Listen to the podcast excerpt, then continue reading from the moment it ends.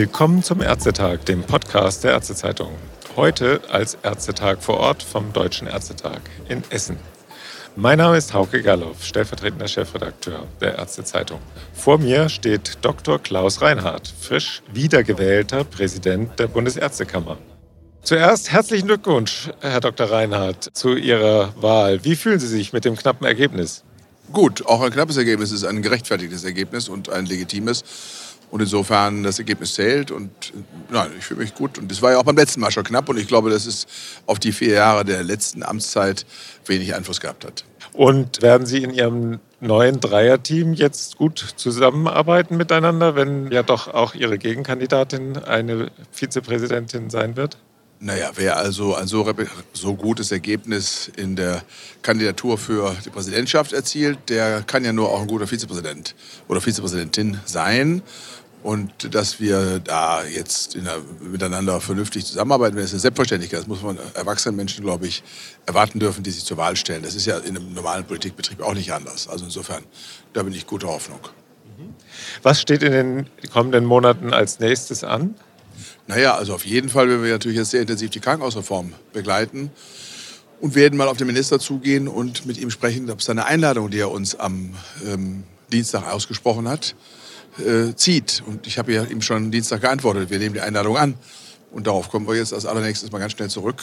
Denn er will uns ja einbeziehen, auch als Dachgesell oder Dachorganisation der Körperschaften öffentlichen Rechts der Landesärztekammern in diesem Prozess der Krankenhausplanung. Was will die Bundesärztekammer tun, wenn im Zuge der Klinikreform tatsächlich die zweite Facharztschiene zur Disposition gestellt wird? Das hatten Sie ja so ein bisschen angedeutet auch. Ja, also meine Kenntnisse jedenfalls sind so, dass das zumindest etwas ist, was diskutiert wird. Und ähm, da würde ich sagen, ist es jetzt ein bisschen früh zu sagen, was wir dann tun werden weil darüber müssen wir uns erstmal ein bisschen miteinander Gedanken machen. Und ich glaube, das wird die Bundesärztekammer auch nicht alleine tun. Das werden wir dann, wenn überhaupt, nur in einer großen, synchronen Aktion mit vielen gemeinsam tun. Dazu zählen dann sicherlich auch fachärztliche Berufsverbände. Dazu zählen sicherlich auch äh, der Bereich der kassenärztlichen Vereinigungen. Also da gibt es, glaube ich, viele Elemente, die da betroffen sind und die sich dann, glaube ich, wirksam zur Wehr setzen können oder zumindest mal zu Gehör bringen können, wenn sie das auch synchron und gemeinsam tun.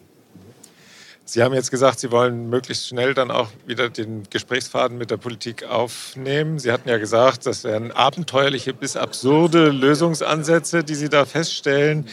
Wie wollen Sie sich denn da wieder Gehör verschaffen, wenn da die Positionen so weit auseinander sind? Naja, ich sag mal, die ähm, Kioske müssen ja von irgendwem finanziert werden. Ne? Wenn ich 1000 Kioske aufstelle mit einem durchschnittlichen, nach meinem Kenntnisstand kalkulierten Aufwand von 400.000 Euro im Jahr, dann äh, muss das Geld ja von irgendwem kommen.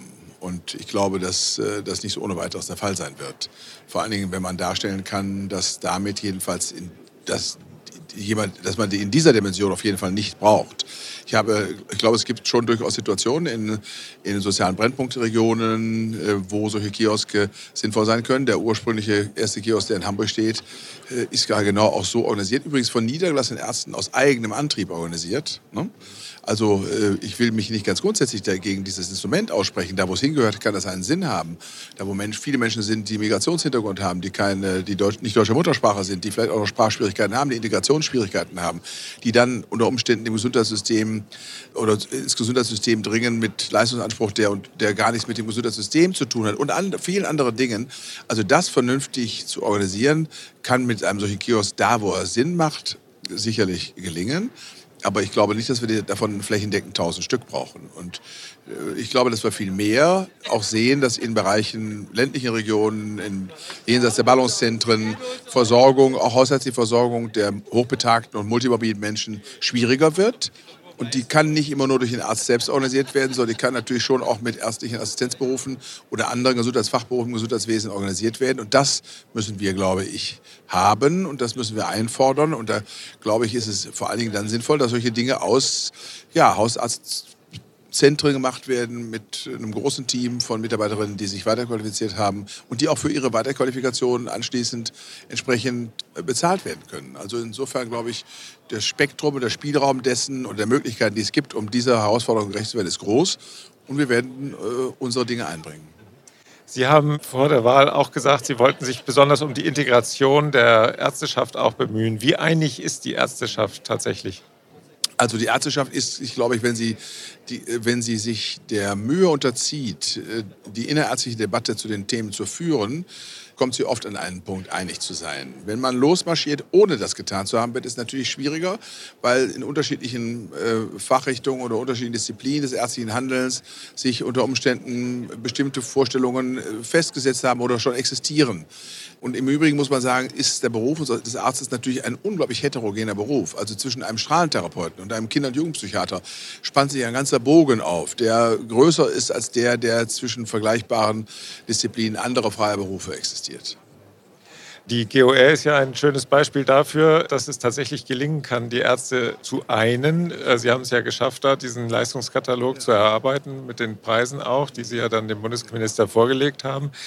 Welche Chancen sehen Sie da für dieses Werk?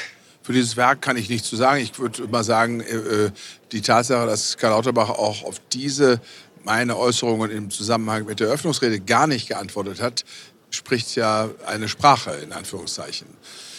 Also auch das Nichtsagen sagt etwas aus. Und insofern habe ich jetzt bei ihm im Moment nicht den Eindruck, als wenn er sich da bewegt. Ob sich das ändert, ohne dass wir Patientinnen und Patienten informieren oder auch durch höhere Steigerungssätze und gesonderte Honorarvereinbarungen unter Umständen natürlich auch belasten. Das bleibt abzuwarten. Wir haben ja diese Maxime erst vor einigen Wochen rausgegeben. Und das ist ja nicht etwas, was von heute auf morgen wirkt. Das muss sich ja erst mal so ein bisschen etablieren. Und da muss man mal gucken, ob vielleicht dann doch Bewegungen in die Gespräche in irgendeiner Weise kommen. Vor allem, wenn wir bei Wahlen näher rücken und wir den Beamten und Beamtinnen und den privatversicherten Menschen und all denen, die sozusagen über das System GOE abgerechnet werden, das sind etwa 10 Prozent der Bevölkerung, also dann doch etwa 8 bis 10 Millionen Menschen, die über das Thema ja, betroffen sind und sich darauf oder darauf hinzuweisen oder abzuwarten, wie die reagieren und was das für eine Rolle spielen könnte, auch bei einer Wahlentscheidung. Das sind ja meistens schon auch Momente, bei denen Politik anfängt, sich zu bewegen. Und das warten wir in hohen Klasse ab und geben da nicht nach. Herr Dr. Reinhardt, vielen Dank für das Gespräch und viel Erfolg für die nächsten vier Jahre. Ja, ich danke Ihnen, Herr Gerloff. Und auch wieder vielen Dank fürs Zuhören. Bis zum nächsten Ärztetag. Tschüss.